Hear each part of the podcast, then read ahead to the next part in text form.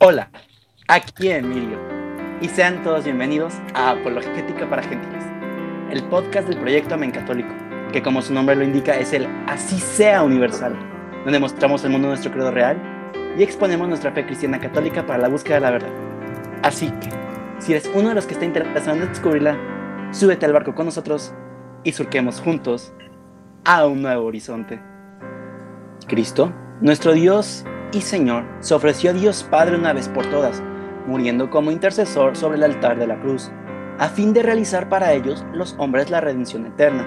Sin embargo, como su muerte no debía poner fin a su sacerdocio en la última cena, la noche en que fue entregado, quiso dejar a la iglesia, su esposa amada, un sacrificio visible, como lo reclama la naturaleza humana, donde se representará el sacrificio sangriento que iba a realizarse una única vez en la cruz, cuya memoria se perpetuará hasta el fin de los siglos, y cuya virtud saludable se aplicará a la remisión de los pecados que cometemos cada día. Esta cita es sacada del Concilio de Trento. Continuamos con la celebración de la Santa Misa. Ahora pasaremos a la liturgia eucarística y a los ritos de cierre. Esto acompañado con el final de la temporada. Si se remontan al primer episodio, es la misma intro. Y este que es el último episodio de la temporada es exactamente la misma intro para unirlo y que vean que todo está encadenado, va juntito de la mano. Voy a presentar a cada uno como fueron apareciendo a lo largo del podcast. ¿Por qué? Porque soy un romántico, creo. Primero, Rafa, fuiste el primero que apareció. ¿Cómo estás, Rafa? El primero y el que más apareció. Caray, pues me siento honrado, la verdad, Emilio, por llegar a este cierre de temporada. Eres un romántico casi, me sale por aquí una lagrimita o quizá es una gota de sudor, no lo sé. Pero estoy muy honrado de estar en Apologética para Gentiles una vez más. Bien, muchas gracias, Rafa. Esperemos no sea la última vez. Padre. Esperemos. Usted fue el segundo en aparecer y el tercero en que más veces apareció. ¿Cómo estamos? Muy bien, pues muy contento. No sabía que llevabas estadísticas de esas cosas, pero feliz de la vida de poder participar, especialmente en este episodio que, como bien sabes, fue parte de lo, cómo me convenciste de participar en esto. Sí, Sí, básicamente. Fue el, el, enganche de participación del padre Tadeo en Amén Católico. Vamos a grabar un video de la Santa Misa. Oh, terminó siendo podcast. La siguiente y la segunda que y la ¿cuántos llevamos? Cuarta que más apareció. Madi, ¿cómo estás? Bien, bien Emilio, muchas gracias. Aquí estoy. Pues era la nueva, la verdad no sé bien qué onda, pero pero siempre logro aprender algo nuevo seis meses aquí. de ustedes. Sí, pero me sigo sintiendo como nueva, no sé por qué. pero, pero sí, la verdad es que he aprendido mucho al lado de ustedes y pues estoy muy agradecida por formar parte de este equipo. Nosotros hemos aprendido mucho de ti, Mari. Muchas gracias. Y, es muy curioso que tú te presentes así porque así iba a presentar a la siguiente persona, nuestra nueva incorporación. es cierto. Mitch, ¿cómo estás tú? Hola, pues muy bien, aquí emocionada de participar una segunda vez. Bien, vamos con primero la presentación de las ofrendas. En el episodio pasado hablamos de la liturgia eucarística. Nos quedamos, si no estoy mal, hasta el credo y después pasamos a la presentación de las ofrendas, que es el inicio de la liturgia eucarística. Padre, ¿quiere aportar un poco más aquí? Muchas gracias, muchísimo Emilio, porque aquí es cuando entramos en el núcleo y nos va a servir mucho para entender la Santa Misa. ¿Por qué presentamos ofrendas? ¿sí? ¿A qué le llamamos a eso? Pues es, eh, ah, yo antes pensaba que las ofrendas era pues cuando la gente llevaba la fruta ahí al altar y las cosas que ponía, o cuando no daba la, limosna, ¿no? Pero en realidad eso es parte de la ofrenda. Pero la ofrenda más importante es, o sea, ¿cuál es ese momento? En ese momento se bendice sobre todo el pan y el vino, que van a ser el cuerpo y la sangre de Cristo. Ese es el núcleo de las ofrendas, ¿sí? Pero es muy importante entender esto para poder entender la espectacularidad de lo que vamos de lo, a lo que nos estamos introduciendo. El cuerpo y la sangre de Cristo, sí, es, va a ser ese pan y ese vino que se van a hacer cuerpo y sangre de Cristo. Lo más peculiar aquí es que tenemos que darnos cuenta que en ese, cuerpo, en ese pan y en ese vino va incluida toda nuestra vida, ¿sí? Nos estamos preparando para pegarnos, ¿sí? A ese pan y ese vino porque eso se va a convertir en el cuerpo y la sangre de Cristo. ¿sí? Digo, en esencia eso significa el rito. ¿sí? Hay una bendición que se hace sobre el pan y sobre el vino y esa bendición es tal que, por ejemplo, si por algún motivo, ¿sí? así está previsto en, el, en, el, en, la, instrucción general de la Santa Misa, ¿sí? por algún motivo, eh, después de haber bendecido las hostias o de haber bendecido el vino, no se puede consagrar, no lo podemos tirar como cualquier cosa, porque eso ya está bendito, ¿sí? Eso ya no es, no es una cosa, no se le trata igual que lo que Eucaristía, obviamente, porque no es el cuerpo y la sangre sigue siendo pan y sigue siendo vino, pero están benditos porque ya están preparados para recibir ahí a la presencia del Señor. Y aquí lo interesante es que no sé si se han fijado eh, en que en ese rito el sacerdote echa unas gotas de agua en el vino. ¿sí? Es un gesto muy característico. Unas gotas o un chorrito. Alguien, ustedes, este, no sé, Maddie, Mitch, alguna vez se han, Rafa no le pregunto porque ya lo sabe, ¿por qué se hace Ah, esto? come on. Ah, bueno, si lo quieres decir adelante, adelante. No, no, no. Tú Eh, no juegas, Rafa. Voy a dejar el misterio, pero es que cuando yo descubrí lo que pasaba allí, lo que significaba y las palabras del sacerdote, para mí fue wow. Solo quería decir eso. Pues yo lo descubrí en, en lo de la misa que nos habían compartido, que pues prácticamente es signo de nuestra participación también nosotros en el cuerpo de Cristo. Que hay padres que lo hacen con un gotero, el poner esa gotita de Sí, agua. Una en- cucharita, sí. Es que, digo, de- en esencia este es un rito que se hace porque es parte del rito judío. Todo- en la antigüedad el vino se mezclaba con agua porque el vino no era como el de ahorita, era un vino muy fuerte, ¿sí? O sea, sola- la gente que tomaba vino sin agua es porque eran brutos, ¿no? O sea, gladiadores y cosas así, porque el, el vino no era como ahorita, ¿no? No era tan bueno. Entonces se rebajaba un poquito y era lo normal. Entonces eso está inscrito, porque acuérdense que la Eucaristía está inscrita en el rito de la última cena, de la Pascua, de la, perdón, de la Pascua judía. Y entonces es, no, o sea, e- es un rito ordinario. Pero en los padres se ha visto en esto una significación de lo siguiente. ¿Por qué, se, qué pasa con el agua cuando se echa en el vino? El agua se va a convertir en vino porque se le echa una gotita, es importante no echarle de más, ¿no? Por eso se le echa un poquito. Esa agua va a desaparecer, esa agua, digo, no, no desaparece la materia, se, se va a transformar en vino. Y ese vino va a seguir siendo vino ligeramente adulterado, ligeramente, ¿no? este, por esa gota. Y eso, ese vino se va a convertir en el cuerpo y la sangre de Cristo, ¿sí? O en ese caso en la sangre de Cristo.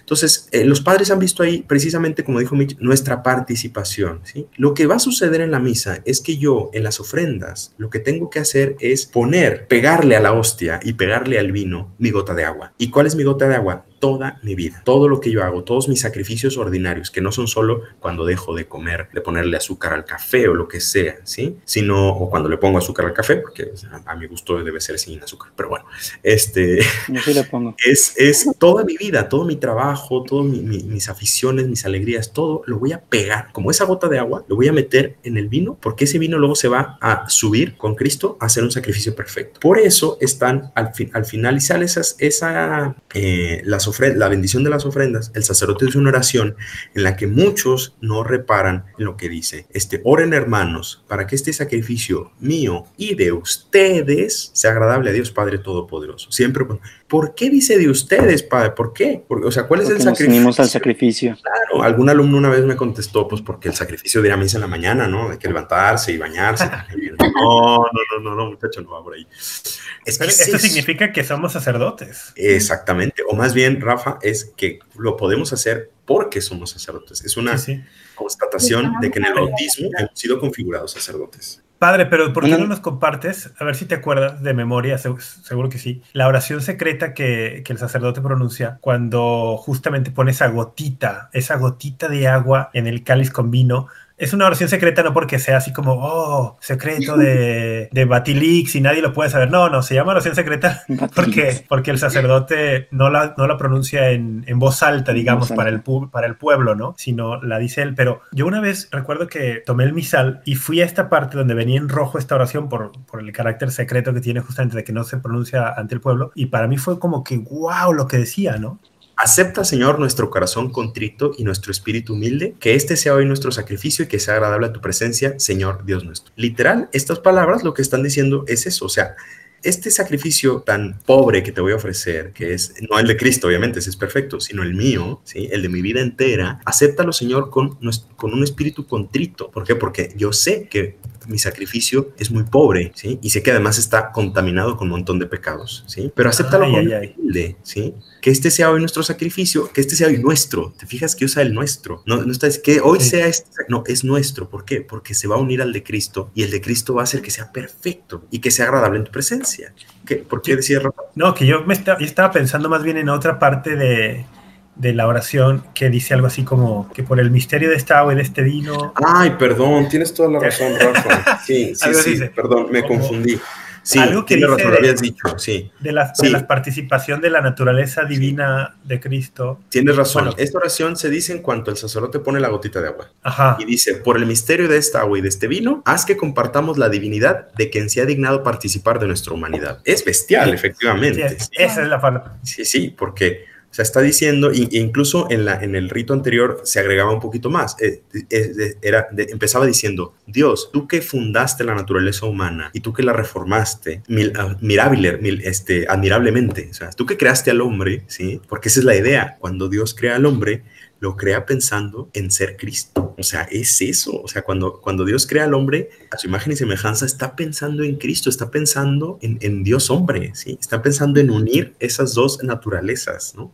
Entonces, claro, en, eso es lo que hace, por eso es tan importante ese gesto. En, realidad, vemos, digo, aunque es un gesto que en principio era inocuo en este sentido, o sea, era para rebajar el vino, vemos que precisamente por el misterio de esta agua y de este vino, es, así como se están mezclando, es un signo de lo que sucede con nosotros. Nosotros, al, al ser la gota de agua que se vierte en el vino, lo que hace es compartir. El- El agua jamás aspiraba a ser vino. De hecho, hay un, obviamente, si les, esto seguramente le está sonando una eh, en la cabeza, el- las bodas de Caná, cuando Sí. Dios transforma el agua en vino. Ese, ese, ese milagro tiene una fuerte repercusión eucarística. Lo que hace Dios es nuestra humanidad, que es agua, llega a convertirse en vino, llega a compartir la divinidad de Cristo. Es espectacular, efectivamente. También una anotación que decía eh, el obispo Barron, Robert, Bar- Robert Barron, al presentar las ofrendas estamos presentando el universo entero. ¿A qué, ¿A qué va esto? Dios no necesita esto porque Él lo creó básicamente. Nosotros somos lo que, los que lo necesitamos. Y si se lo entregamos al, Dios,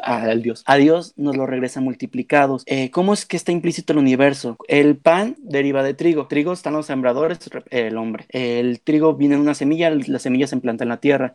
La Tierra necesita del aire y del Sol para germinar. El Sol representa nuestra galaxia y la galaxia representa el universo entero. Y vemos cómo todo eso se concentra en la hostia, pues que es el pan. Si dije algo mal, padre, es momento de que me corrija, por favor. Es muy poético, efectivamente. ¿sí? Es que ahí está la humanidad entera. O sea, de hecho, es el sacrificio no solo nuestro, ¿eh? en realidad es de toda la iglesia. O sea, en, ese, en esas gotas de agua no solo está nuestro sacrificio, sino está el de toda la iglesia, todos de todos. ¿sí? Es la aceptación de nuestra cruz, ¿no? Es nuestra participación en ella. Así es. O sea, Cristo no se conformó con dejarnos asistir al sacrificio de la redención, sino que además nos sube al estrado. Después viene el prefacio. Para esto decimos levantemos el corazón. ¿A dónde tenemos que levantarlo? Me acuerdo ligeramente, ahí no completamente, de igual. Voy a hacer muchísimas anotaciones de Robert, Robert Barron, eh, porque es lo que más fresco tengo en la mente, porque el, el libro de Scott Hahn, Nacional del Cordero, vaya, eso lo veo más como signos apocalípticos. Después hablaremos de eso. Quédense en la segunda temporada. Me perdí, ¿qué estaba diciendo? El prefacio. Sí, levantemos el corazón para elevarnos con los ángeles y cantar tres veces santo, que es lo que viene. Aquí yo veo, eh, ahorita agrega padre Rafa, si quieren acerca de esto, pero no, no sé si es aquí, al finalizar el prefacio o, o en la epíclesis, cuando el sacerdote se lava las manos. No, el sacerdote se lava las manos al finalizar las ofrendas, que es un gesto sobre Ok. todo de, de- Ok, antes del prefacio.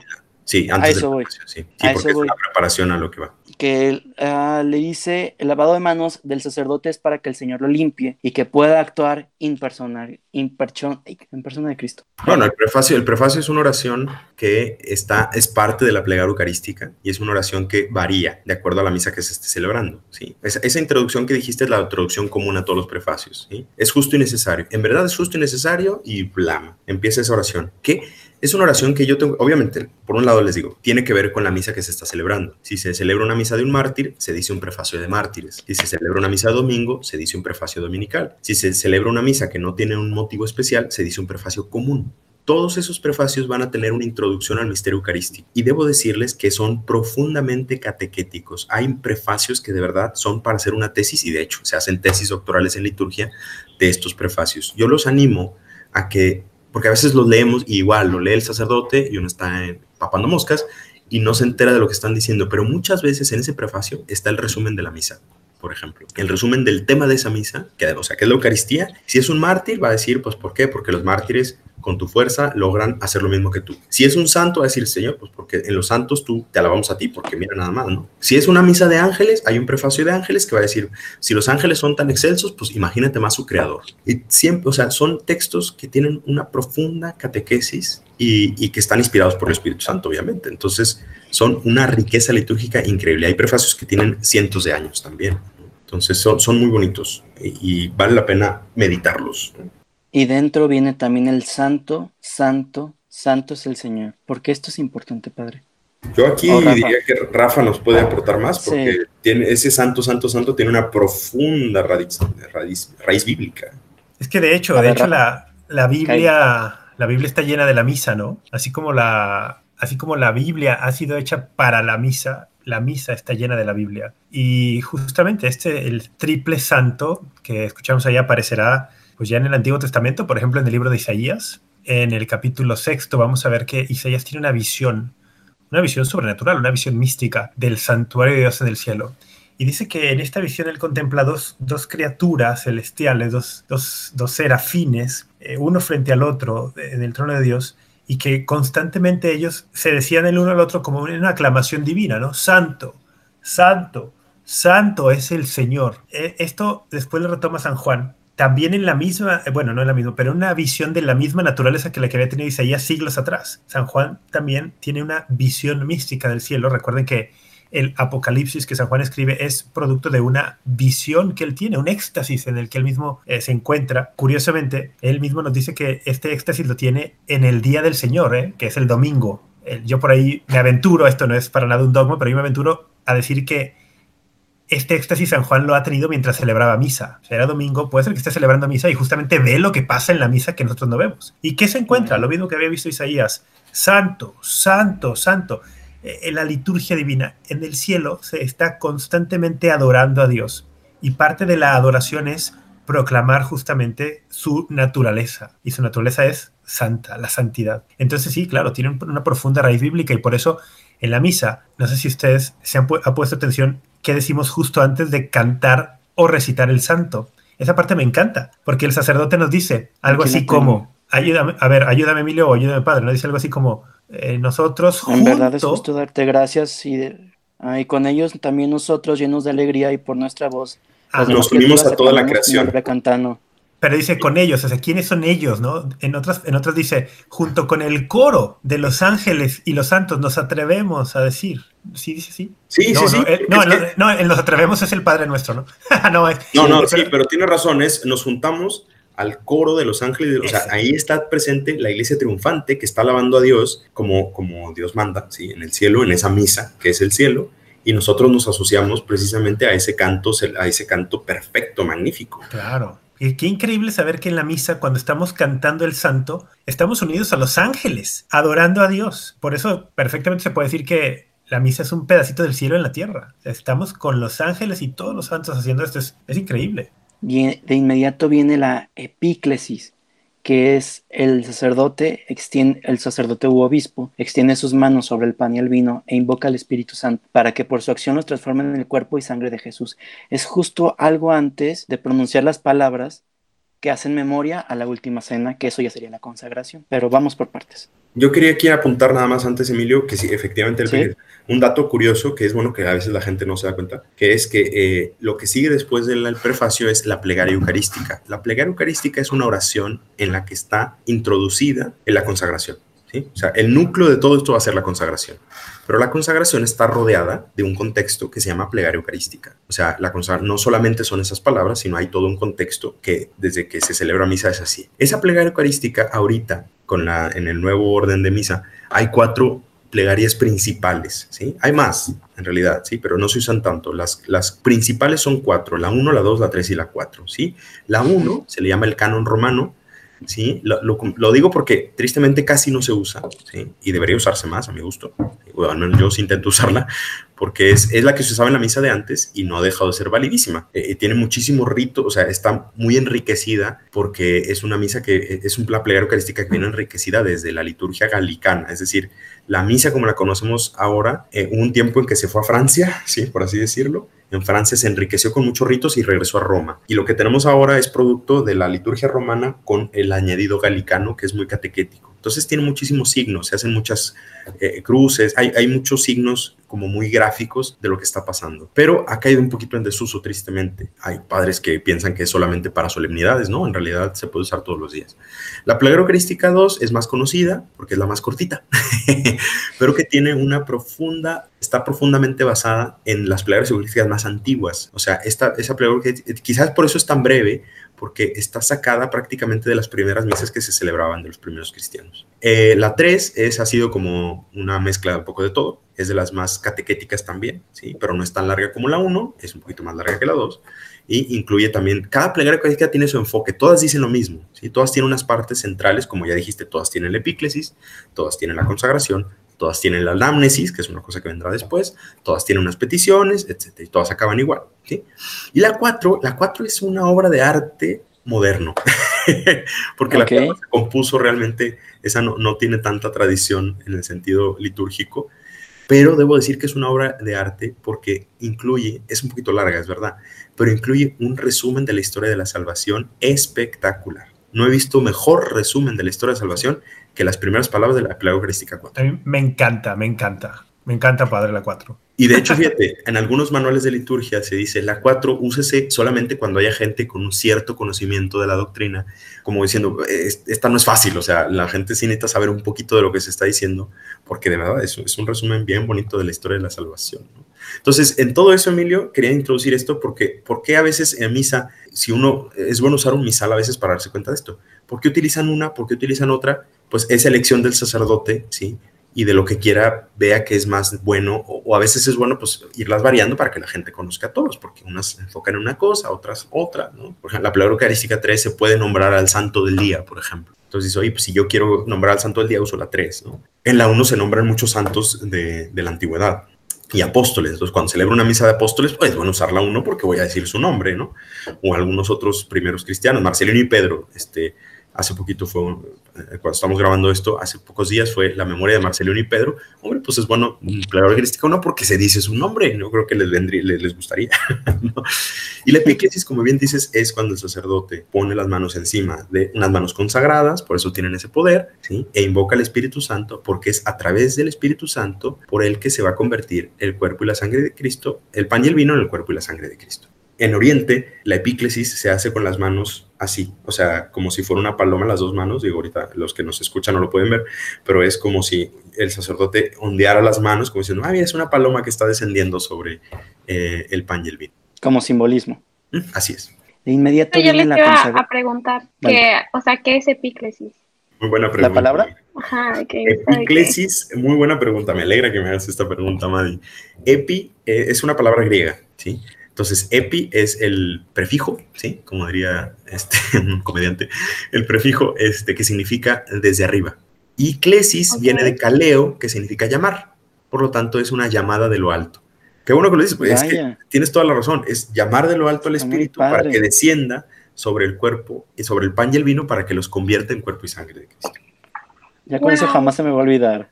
Sí, y esto tiene, y esto tiene una conexión súper bonita con la iglesia, porque la palabra iglesia también en una de sus, de sus raíces eh, es, también significa la que ha sido llamada ek kalein. Entonces, eh, el, dices, pues la epíclesis es la que hace iglesia también, ¿no? Al, al, final de cuentas.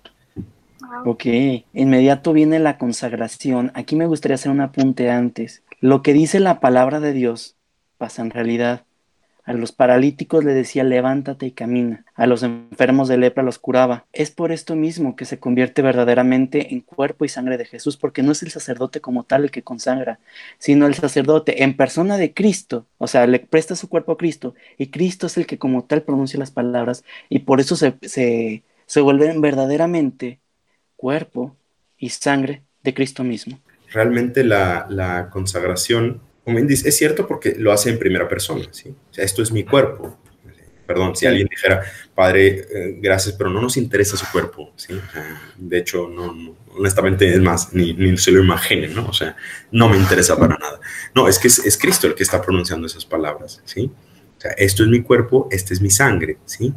Eh, son palabras tomadas de la, eh, de la institución de la Eucaristía, precisamente, ¿no? Adaptadas un poquito, pero sí, en esencia son esas palabras, ¿no? Y eh, estas palabras también, eh, se me fue Rafa, ibas a decir algo, a ver si me acuerdo. bueno, sí. No, yo, yo, esto de, me llamó la atención lo que dijo de un poquito adaptadas, ¿no? Cuando a lo mejor las personas que no tienen tanta familiaridad bíblica no se dan cuenta, pero ciertamente son palabras del Señor tomadas de los relatos evangélicos de la institución de la Última Cena, o también del relato que hace San Pablo en la primera carta de Corintios capítulo 11, solo que cuando leemos con detenimiento estos relatos nos daremos cuenta que el Señor no dice en uno solo de los evangelios, por ejemplo, esta es, este cáliz es mi sangre, sangre de la alianza nueva y eterna, como escuchamos en la misa, en, digamos, en la forma ordinaria. El Señor en los evangelios dirá, esta es la sangre de la alianza o de la alianza nueva. Lo de eterna es un añadido que la iglesia con la autoridad eh, recibida de Cristo puede hacer. El, ¿Por qué? Porque se hablaba en los profetas del Antiguo Testamento de una alianza nueva y eterna. Y entonces se, se, ha visto propicio ¿no? que, que en, la, en, el momento culmen de la, de la, consagración se diga nueva y eterna. Entonces, bueno, eso, ese, ese añadido ahí nada más, ese comentario. También es cuando, para que se mentalicen la gente que nos está escuchando y no nos está viendo, es cuando las personas se ponen de rodillas. Digo, se ponen de rodillas porque verdaderamente está Dios ahí presente. No solamente, digo, también hay lugares en donde se ponen de rodillas toda la plegaria eucarística. ¿eh? así era antes en la misa, en la, tradición anglosajona es así. Prácticamente en todos los países anglosajones se pone de rodillas toda la plegaria eucarística. Si alguna vez que, bien que alguien lo hace, no pasa nada. O sea, no, no, no, eh, no, no se ha enterado, no, no pasa nada. Eh, obviamente, ¿por qué nos ponemos de rodillas? porque es el momento como culmen en el que y aquí también hay una cosa que quisiera decir, Emilio. Una de que si las leemos con atención nos damos cuenta que es un resumen de lo que está pasando. O sea, esta sangre no es cualquier cosa, es la sangre del sacrificio de nuestra redención. Y es precisamente eso, o sea, que aquí es donde el sacrificio tiene lugar. Y Ratzinger en alguno de sus escritos dirá cómo Jesús transforma su sacrificio en palabras. Eh, espero no confundirlos, pero dense cuenta que, acuérdense, o sea, esto no es una representación, no es un símbolo, es realmente el sacrificio del Señor. Lo que sucede es que no es el sacrificio de la cruz en cuanto, o sea, sí es el sacrificio de la cruz, pero no, no hay derramamiento de sangre, ¿sí? No estamos crucificando al Señor otra vez, ¿sí? Se está perpetuando el único sacrificio, pero ahora se hace de un modo eucarístico. Y por algo se, se, simboliza en que se separa el cuerpo y la sangre, que es, una, es un símbolo de muerte, ¿no? O sea, el cuerpo y la sangre, ya más adelante en un rito veremos cómo se vuelven a unir, pero de entrada el cuerpo y la sangre están separados porque significa ese sacrificio que ahora se está haciendo de un modo incruento. ¿Sí? Por eso esas palabras son tan importantes y el sacerdote las pronuncia con especial detenimiento porque ahí, digamos, cuando se está dando, toda la misa es el sacrificio de Cristo, pero en concreto en esas palabras se está efectuando el sacrificio. esas palabras son las palabras llenas de amor y quizá a veces no nos damos cuenta, pero esas palabras las está diciendo Cristo y se está entregando por ti en ese momento para tu redención. Y Digo, perdón, quiero decir con esto que uno tendría que temblar en esas palabras, ¿sí? Sí, sí, sí. Sí, es que sí quedé como, ok, vaya. No, sí, sí, sí entiendo a dónde vamos. Espero nuestra querida audiencia también. Mitch, ¿querías agregar algo?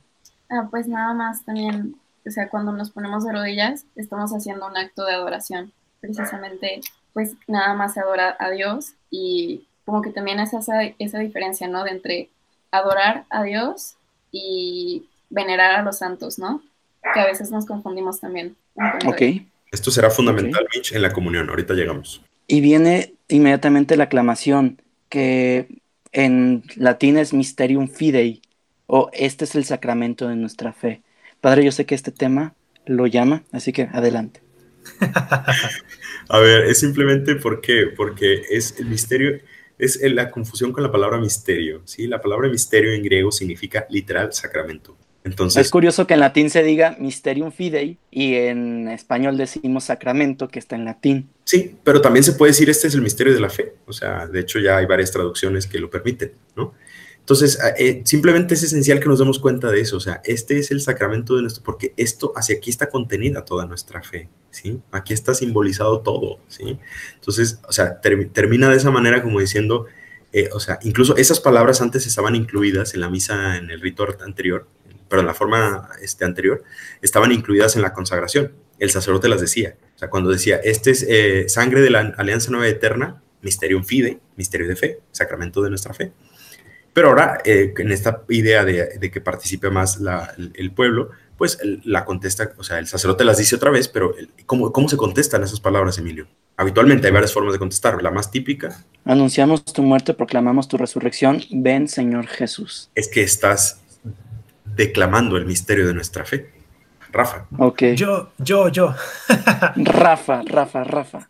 Es que esta parte realmente, bueno, es que la misa nos, nos tendría que encantar a todos, ¿no? Sí. Pero esta parte de la respuesta que damos es impresionante. Si, si la pensamos un instante, dices, anunciamos tu muerte. Y uno dice, ay, ¿cómo, ¿por qué anunciamos la muerte de alguien, no? O sea, los periodistas como el padre Tadeo, pues sí, anuncian que se murió alguien, ¿no? O sea, decía Chesterton, la labor del periodista consiste en anunciarle al mundo que se murió Mr. Jones cuando el mundo ni siquiera sabía quién era Mr. Jones. Entonces sí, se, anuncia una muerte, pues sí, una vez y ya, ¿no? Pero oye, los católicos celebramos misa todos los días, a todas horas. O sea, vamos, si, hacemos el, mapa del mundo, en cada minuto se está celebrando misa en algún lado. Y, en cada misa estamos anunciando la muerte de Cristo. Qué obsesión, ¿no? Con anunciar la muerte de Cristo. Eh, los cristianos protestantes a veces nos dicen, ya, ya, los católicos se obsesionan con la cruz y con la muerte. Cuando Él resucitó, dicen, no, espera, es que no nos podemos dar el lujo de olvidar que su muerte, su muerte selló la alianza para nosotros. Que su muerte es la entrega total que sella esa alianza, que nos hace participar en una vida divina que justamente la resurrección de Cristo es el primer fruto de esta vida, de esta divinización, digamos, de la naturaleza humana. Entonces, anunciamos su muerte porque su muerte sella la alianza que permanecía sin sellar desde el inicio de los tiempos. Y proclamamos su resurrección porque la resurrección nos da la garantía de que nosotros también tenemos acceso a esta nueva vida. Entonces, bueno, después de eso no queda más que decir, ven, Señor Jesús, ¿no? Sí, sí, ven, ven ya, por favor. Y que es una llamada escatológica, porque también en ese momento nos estamos uniendo al fin de los tiempos. Sí. En la, que son de las últimas palabras que están en el libro del Apocalipsis también. Prácticamente así cierra el libro. Ven, Señor Jesús. Sí, ese es el Maranatá. Oye, estoy confundiendo. Sí, ¿verdad? Sí, ese es, ese, ese es. Algo que se me olvidó agregar es que cuando estamos de rodillas, ya, ya mencionó el padre en el episodio pasado que toda la iglesia está reunida en la misa, pero ese momento cuando estamos de rodillas ante el sacerdote, ante el sacerdote, oílo, ante, ante la cruz y la consagración del pan, antes, antes no caigo en otra cosa, está reunido la iglesia triunfante en el cielo, la iglesia purgante, y nosotros que somos la iglesia peregrina. En ese momento literalmente estamos de rodillas junto a los familiares que murieron y están participando de Dios directamente o están purgándose, limpiándose, bañándose para poder estar ante el Señor pronto. Es algo muy bonito que creo que mencionamos en la en el episodio de la Eucaristía específicamente, que creo que no habría que perder de vista. Ahora, si dije algo mal, padre, es el momento de que me corrija. No, al contrario, dijiste muy bien, porque nos hacemos un solo pan. Otra cosa que se hace en ese momento, y la dijimos ya en la Eucaristía, pero lo repito así brevísimamente, que es que nos hacemos parte de un solo pan. Como dice Rafa, se está celebrando misa en todo el mundo y el cuerpo de Cristo es el mismo, ¿sí? O sea, el cuerpo de Cristo que están celebrando ahorita en una misa en China es el mismo que se está celebrando en una misa aquí al lado, ¿sí? O, e, es el mismo cuerpo, por lo tanto nos une a todos en ese, y todos los cristianos de China, los cristianos de, Irak, los cristianos de, de todos lados y de todos los tiempos y de todos los lugares, estamos unidos en ese mismo pan. Cada vez que se celebra la misa y cada vez que se hace el cuerpo de Cristo pan, perdón, pan, el cuerpo de Cristo, nos hacemos, nos unimos más. La iglesia se construye la Eucaristía, Emilio. Por eso nos conviene que haya muchas misas. También ya lo hablamos en la Eucaristía, pero recordar que se llama transubstanciación. Trans. Lo habías dicho bien. Transubstanciación. Sí. y hoy no estás trabado, Emilio. Y viene la intercesión, que esto es cuando ya estamos unidos al sacrificio de Cristo en la cruz. Pedimos por toda la iglesia, que es cuando rezamos por el Papa, los obispos, específicamente el de nuestra localidad, tengo entendido, por el santo del día, si es que hubiera alguno, y en general por toda la iglesia y los muertos. En general le pedimos a todos los santos que nos asocien a ellos.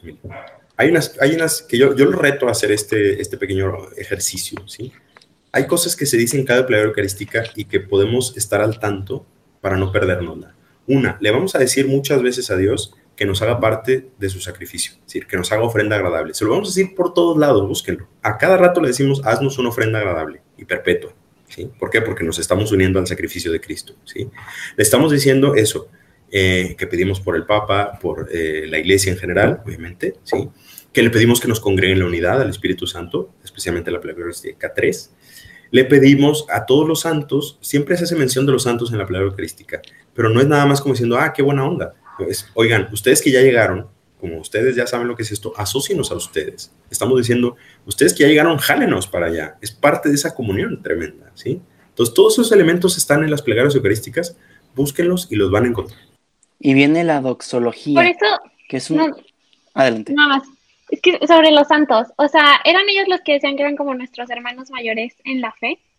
O sea, porque nos van ayudando a, a llegar, o era, o era algo diferente, no sé. Bueno, se, se, suele decir que los hermanos mayores en la fe se le suele decir a los judíos, ¿sí? Ah, pero, pero en cierto sentido sí, son nuestros hermanos mayores en el sentido de que pues es que ellos ya llegaron. Y, obviamente ellos están interesados en que llegue más gente.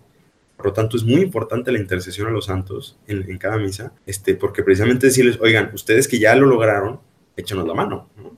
¿Por qué? Porque estamos unidos en un mismo cuerpo y en un mismo pan, ¿no? O sea, es una manifestación más grande. También se pide por los difuntos, se me olvidó, Emilio, perdóname, pero también en todas las palabras evangélicas se hace mención a los difuntos. Ah, gracias.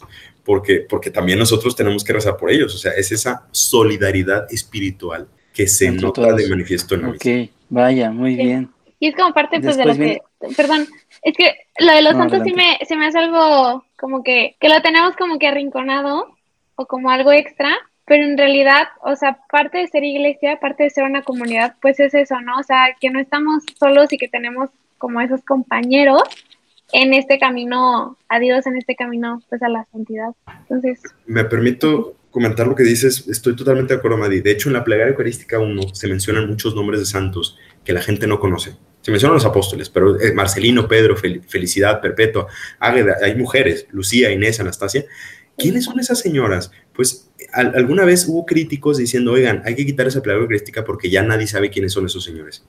Y la respuesta fue, al contrario, es que precisamente tenemos que saber quiénes son, porque ellos son de los primeros santos que hubo, ¿no?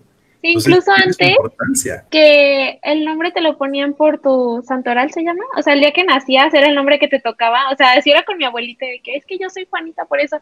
Y yo, por, o sea, y como que ya se fue perdiendo todo eso de la intercesión de los santos no está, no está del todo mal, ¿eh? Que no te pongan el santo del día que naciste. No, así está horrible. Siempre, cuando te pongan siempre y cuando te pongan un nombre cristiano, creo que está bien. sí, pero es una costumbre, efectivamente.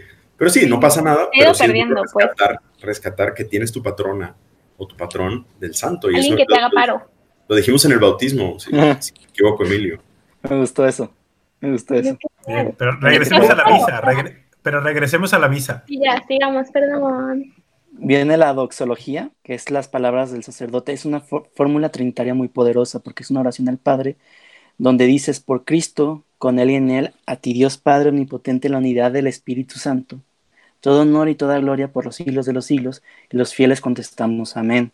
Esto concluye con el gran amén, ¿no? Esta parte de, la misa se le llama el gran amén, como en la misa hay muchos amén de respuesta que damos, pero este es quizá el más solemne de todos. De hecho, se, recomienda que si se puede responder de forma cantada este amén, pues que así se haga para resaltar justamente su solemnidad, ¿no? Estamos diciendo sí, sí, sí, sí, creo en todo esto, sí quiero todo esto, sí, sí acepto todo esto, que así sea todo esto, todo lo que esta palabra eh, significa, ¿no?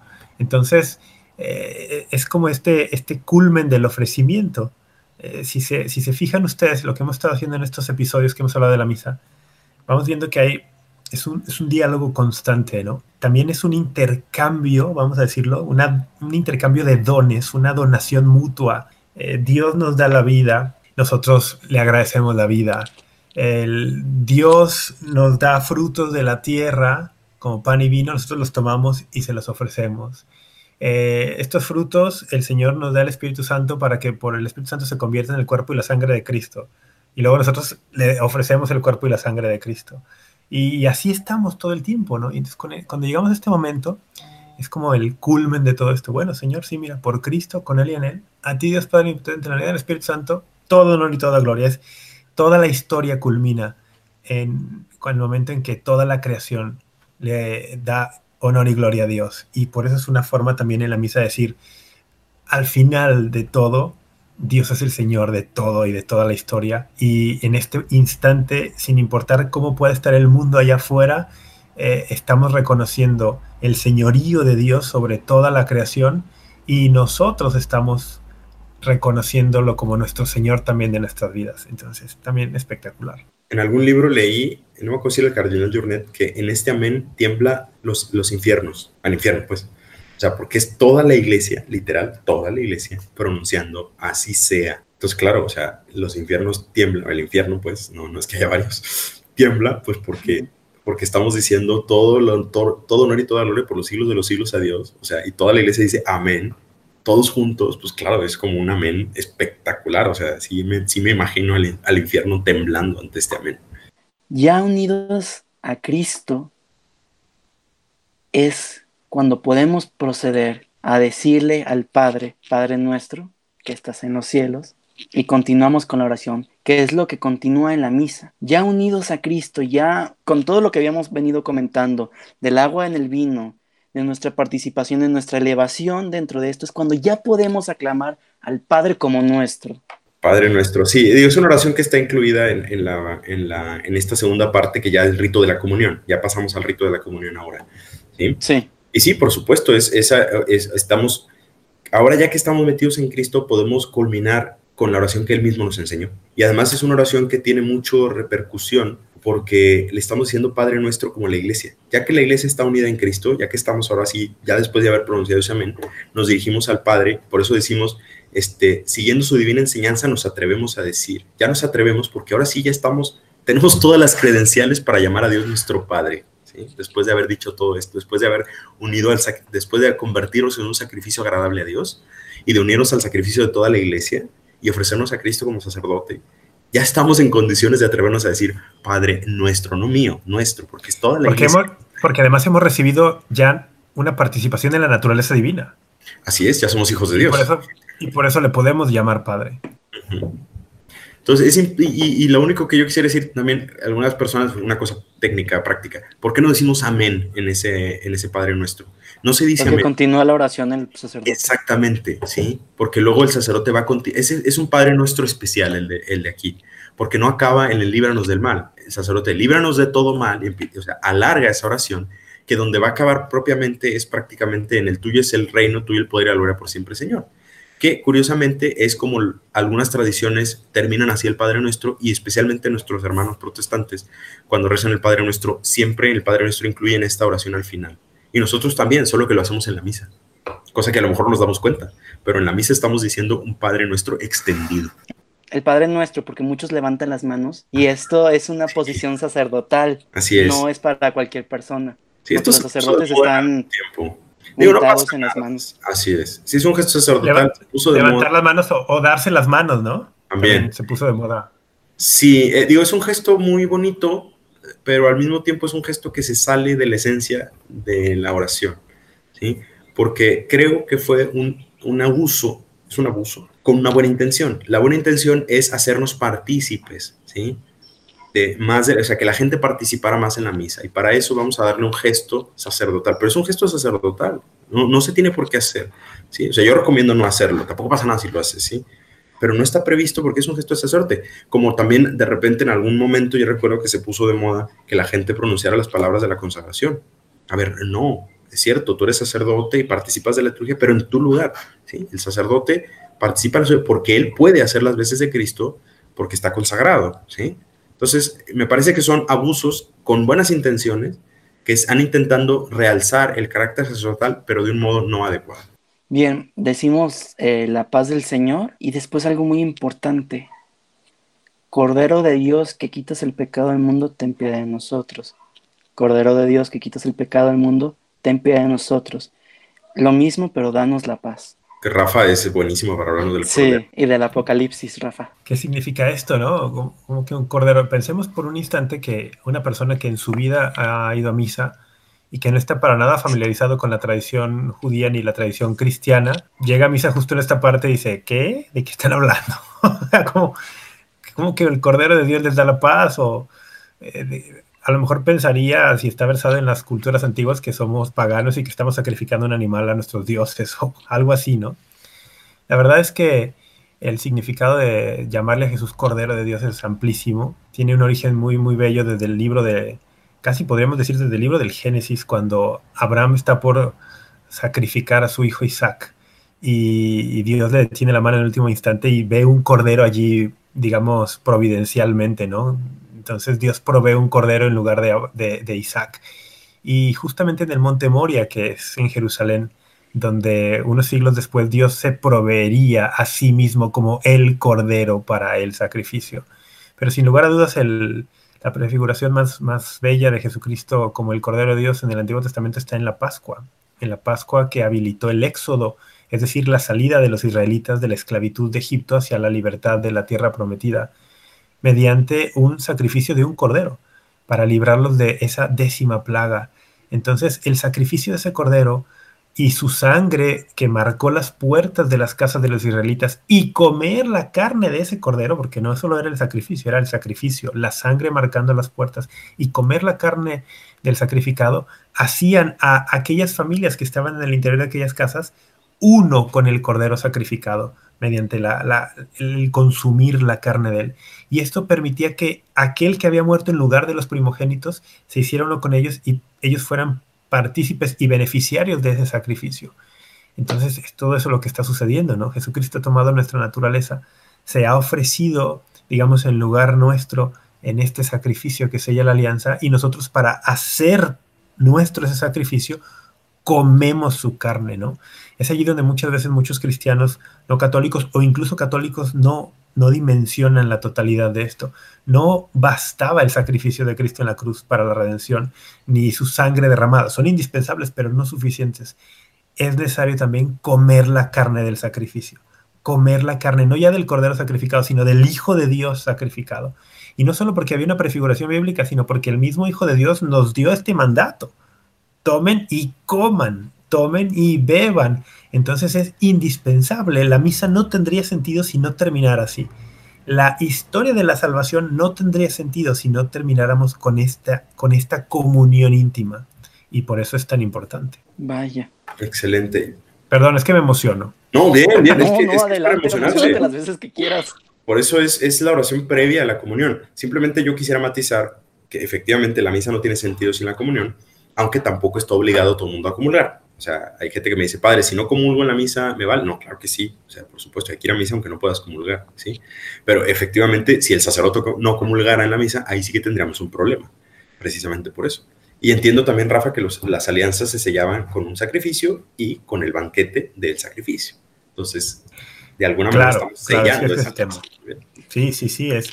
Las alianzas se tienen que sellar de alguna manera y lo más habitual en el mundo judío era mediante un sacrificio de un animal y luego comer en un ritual sagrado ese animal sacrificado mutuamente y eso hacía que las dos partes ahora fueran uno. Entonces sí, tiene muchos elementos esto. Y cerramos esa oración diciendo, haciendo un acto de humildad. Señor, no soy digno de que entres a mi casa, pero una palabra tuya bastará para sanarme. ¿Cuál es esa palabra, Emilio? Ay, mi perra. Él quiere participar, la perrita quiere participar. ¿Cuál es esa palabra que, que bastará para sanarme? La palabra de Dios. ¿Y cuál es? Jesús. Exactamente. Pero dilo fuerte. Emilio. Por supuesto. Jesús. Así es. es. que. Porque, insisto, es que esto, esto lo digo porque a veces vamos a misa y, y, escuchamos cosas o decimos cosas y no sabemos qué estamos diciendo. Estoy diciendo, no sé, pero una palabra tuya bastará para sanarme. Es que eres tú mismo la palabra, ¿sí? ¿Ok? Y después, para pararnos a comulgar, los que estén libres de pecado, esto hay que aclararlo, ya lo dijimos, en libre de pecado mortal. Que tiren la primera piedra. ¿Que tiren la primera piedra? Los que estén libres de pecado, que tiren la primera piedra, ¿o cómo iba? Este, hay, que pedir, hay, que pedir, a los que no comulgan en misa, entonces. ¿O a dónde ibas con eso, Emilio?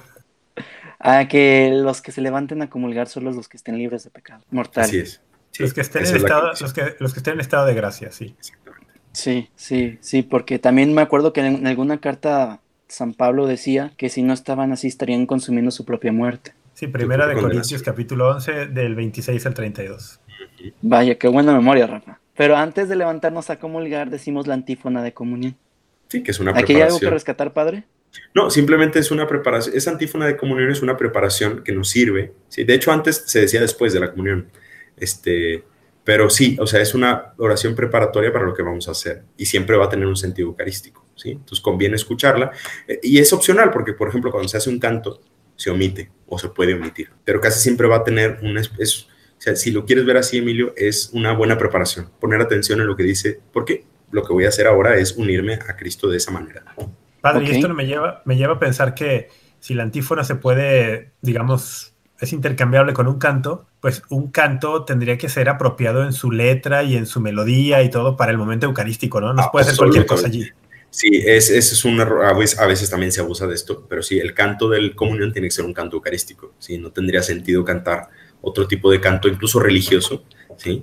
Este, es que a mí me gusta mucho el Aleluya de Shrek. De acuerdo, sí, pero ni es un canto litúrgico ni tiene que ver con la comunión. Entonces, si quieres lo cantamos al final de la misa y afuera, en el atrio, felices de la vida. Pero en la misa no. ¿Por qué? Porque se trata de, prepararnos y ayudarnos a la comunión. Y después viene la oración después de la comunión. Perdón, Emilio, me voy a meter porque le, dije a Mitch que, que teníamos que hablar de esto. ¿sí? Simplemente yo quiero hacer un apunte sobre el modo de comulgar. ¿sí? Porque habitualmente se comulga de pie. en, en, casi todas las iglesias, al menos aquí en México donde estamos grabando, ¿no? Eh, sin embargo, eh, la tradición es unánime en esto y durante muchos años la comunión se hizo de rodillas. Cuando Benedicto XVI fue papa, eh, rescató un poquito ese gesto, al menos en, las misas en Roma, en las misas en la Basílica de San Pedro, que se comulgara de rodillas, ¿sí? Vamos a ver, hay dos cosas que hay que decir. Por un lado, se comulga de pie por un sentido práctico, porque es cierto que en misas multitudinarias, si todo el mundo comulgara de rodillas y no tenemos la práctica, se podría hacer, pero nos falta práctica, sería una comunión larguísima. y Así que no pasa nada. Está previsto que se haga, eh, que se pueda hacer de pie, antes mostrando un gesto de adoración, porque esta es la clave, ¿sí? El contexto en el que voy a recibir a Cristo es un contexto que tiene que ser de adoración. Por eso conviene recibir la comunión de rodillas, porque el mejor modo en el que yo puedo, en el que puede perpetrarse esa unión tan íntima y espectacular que va a suceder, que es que voy a meter a Dios dentro de mí, ¿sí? Y más comunión que esa, no sé si se pueda. Eh, el mejor contexto para llevarla a cabo es el de la adoración. ¿sí? Por eso es, es, bueno y estaba previsto comulgar de rodillas. Oye, ahorita es muy complicado porque la gente no tiene la práctica, nos tardaríamos años. Muy bien, se puede hacer de pie, pero lo que dice la instrucción del, del manual del misal romano, la instrucción general, es que se haga una breve reverencia antes, en signo de adoración. ¿sí? Precisamente, antes de llegar yo a la fila, o sea, a, a que me den la hostia, lo que hago es una reverencia, como diciendo, ojo, que lo que voy a decir no es cualquier cosa, es yo te adoro, Señor, y te voy a recibir en este contexto. Y eso es por eso, sí, sí, sí, o sea, ojalá se pudiera vivir, es siempre, ¿no? Pero al menos tenerlo en la cabeza, recordar que para recibir al Señor hay que adorarlo. Yo quiero decir, complementar esto, padre, porque me parece muy importante. También, bueno, también habrá personas que quisieran arrodillarse y no podrán, ¿no? Pienso, por ejemplo, en mi madre, que tiene las rodillas operadas, que ya no está contraindicado que se arrodille de esa manera, ¿no? Pero hacer un gesto, o sea, puede ser una inclinación de cabeza antes de recibir, puede ser una reverencia con todo el cuerpo, puede ser una genuflexión, doblar la rodilla y luego pararme otra vez, o puede ser recibir de rodillas, pero algo. O sea, no puede ser que pase desapercibido, eh, que, tu cuerpo no diga nada de lo que estás a punto de recibir. Algo tiene que ver, la cabeza, el cuerpo, arrodillarte, pero que no, que no, que no, que no quede desapercibido, que no pase desapercibido, porque estamos en el punto, wow, grande. Y quiero decir otra cosita de allí. Fíjense cómo el, llegas a comulgar y, le voy a preguntar a, las niñas, a ver, a ver cuál me dice.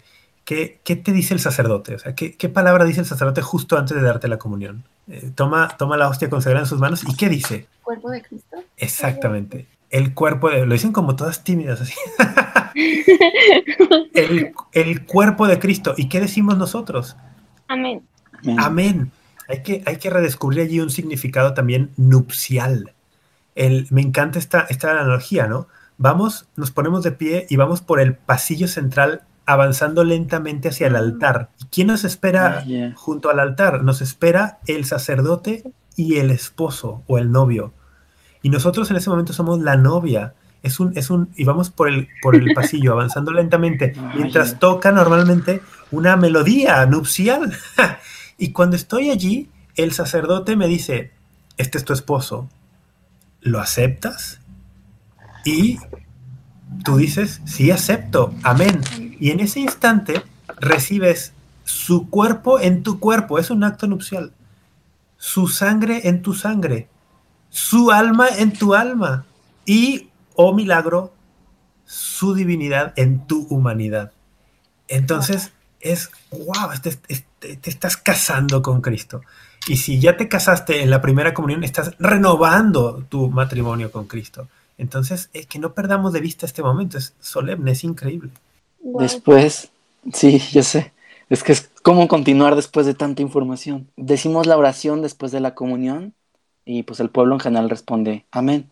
Y vienen enseguida los ritos de despedida.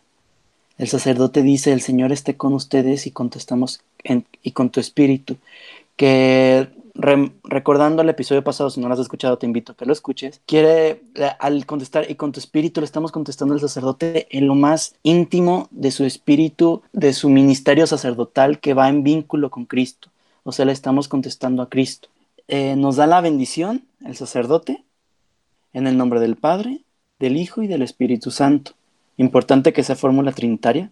Y, o sea, les dice, la bendición de Dios Todopoderoso, Padre, Hijo y Espíritu Santo, descienda sobre ustedes. Y nosotros contestamos amén. Eso, uniéndolo a todo lo que hemos dicho, es la acepto. Y nos invitan a que lo que hemos celebrado lo vivamos en nuestras casas y nos dicen que podemos ir en paz. Esas palabras son súper importantes, Emilio, súper. Ese pueden ir en paz. La verdad es que creo que a veces también se malinterpreta y quizás es porque la traducción no ha hecho justicia. ¿sí? La traducción en latín, en latín se dice ite misa est. Es decir, ite es el, el ¿cómo se llama? Eh, eh, cuando, cuando, el tiempo verbal, este, imperativo, imperativo plural, ¿sí? O sea, vayan la misa, antes se decía la misa ha terminado, eso se cambió, menos mal, porque no estaba del todo correcto. La misa no ha terminado, la misa acaba de empezar, muchacho. Entonces en latín se decía, vayan, la misa está, la misa es. Entonces, cuando eh, la traducción ahora es, este, pueden ir en paz, ¿no? Demos gracias a Dios, pero ese pueden ir en paz, no es, pueden ir en paz porque ya acabamos y ya que cada quien, no, no, no, pueden ir en paz porque ahora vamos a hacer la misa, cada quien en su lugar, porque se trata de volver a reunir todos esos sacrificios para ofrecerlos a Dios como, y nuestra vida entera como un sacrificio agradable a Dios. Entonces, nuestra misa eh, dura 24 horas, ¿sí? O sea, ahí es cuando empieza propiamente la misa casi, podríamos decir, aquí empieza la misa, la próxima misa a la que vaya a ir. Si voy cada domingo, cuando vayan la misa, vayan en paz, es vamos a empezar ahorita la misa del próximo domingo. Padre, ¿hay alguna relación? No sé, alguna lo escuché, pero yo no me queda claro.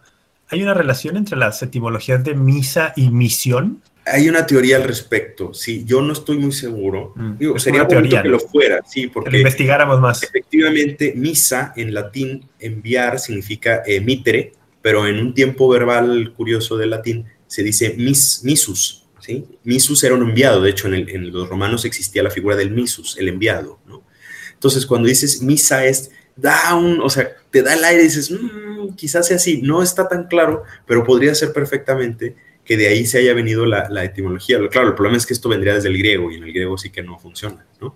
Pero sí, sí que podría ser eh, que en el latín haya coincidido o quizás sea una diosidencia, que ese, pero sí, sí, o sea, llama la atención que hay una cierta familiaridad en el misus y la misa. Y en este sentido, esa, esa despedida sería como, como lo dicen ahora en, la, misa en español, ¿no? Vayan a vivir lo que aquí hemos celebrado. Es como, ve a vivir la misión para la que estás en el mundo y para la cual te has alimentado y preparado en esta celebración en realidad estamos hechos para la misa. O sea, el cristiano no tiene otra razón que ser que la misa, porque somos un pueblo litúrgico que ya lo hemos explicado en otras sesiones, en otros apartados, en otros episodios. Este, es que estamos hechos para eso, por eso somos un pueblo sacerdotal. Los sacerdotes ministeriales no tienen sentido en nuestra vida si no celebramos misa. Y los fieles no tienen sentido si no asistimos a misa como cristianos. Por eso la misa es centro y raíz de nuestra vida interior. Esto es espectacular. Hemos concluido la misa. ¿Quieren agregar algo? Bueno, pero no solo de la misa. Vayamos en paz. sino en general de todo.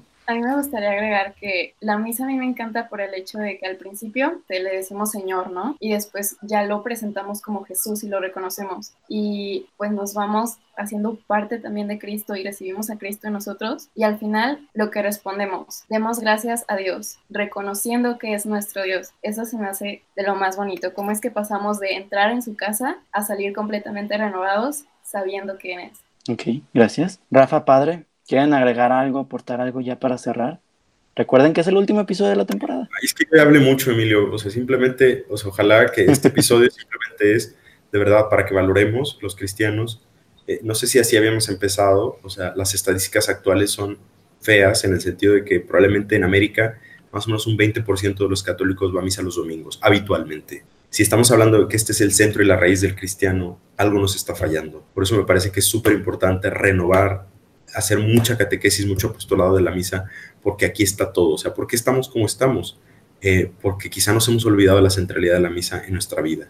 Entonces, más bien animar a, todos los que nos escuchan, no solo a que ustedes, obviamente, si nos escuchan, probablemente es porque ustedes vivan ya la misa, pero animar a mucha gente a, redescubrirla, porque muchas de esas cosas tú dices, es que no me habían dicho esto antes, pues precisamente vamos, vamos llevándolo por todo el mundo, ¿sí? Comparte este episodio o lo que tú quieras para que la gente conozca esto. Sí, sobre todo poner atención en la misa, porque pues en la misa es precisamente en donde encontramos y conocemos la palabra de Dios y en donde nos preguntamos, estamos diciendo esto, pero ¿por qué lo decimos? Y descubrir ese sentido también. En ese sentido, Mitch, yo, para hacer mi aportación final, yo recuerdo cuando empecé a interesarme, bueno, cuando el Señor me puso en el corazón el, interés por estas cosas, recuerdo que iba a misa y cerraba los ojos para evitar distraerme y, como para, para centrarme un poco más en, en este diálogo con Dios que se está dando ahí espectacular. Y me ayudó muchísimo a, descubrir esta, esta joya, ¿no? Esta, este tesoro que es la, Santa Misa, eh, ir, a, ir muchas veces así con los ojos cerrados y ponerle más atención. Y digo, también hay que tener los ojos abiertos porque hay signos también allí que tienen su razón de ser, ¿no?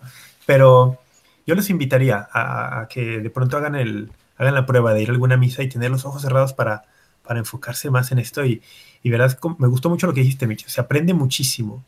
Yo he aprendido y no dejo de aprender sobre todo, por ejemplo, de interpretación bíblica. O sea, la liturgia es una gran maestra para la interpretación de la Biblia y, puedes aprender muchísimo de, quiénes somos y para qué estamos hechos en, la, celebración de la Eucaristía.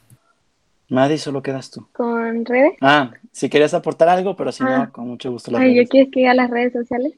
No, sí, o sea, me, me pusieron a pensar y también como que el hecho de aprovechar realmente, o sea que, muchas veces como que lo hacemos como más por deber, pero empezar a agarrarle ese sabor a realmente no solamente como que comer por comer, como, sino que saborear cada, cada mordida, cada bocado, porque en esas pequeñas cosas es donde Dios también pues nos habla y pues quiere hacer algo, entonces tenemos que tener como esa disposición para poder escucharlo y no nada más decir, a mí no me habla, sino que dar ese primer paso y siento que la misa es algo con lo que podemos empezar y que tiene mucho, mucho de dónde sacarle, ¿no? Pues ya, pues a ver si digo las redes sociales.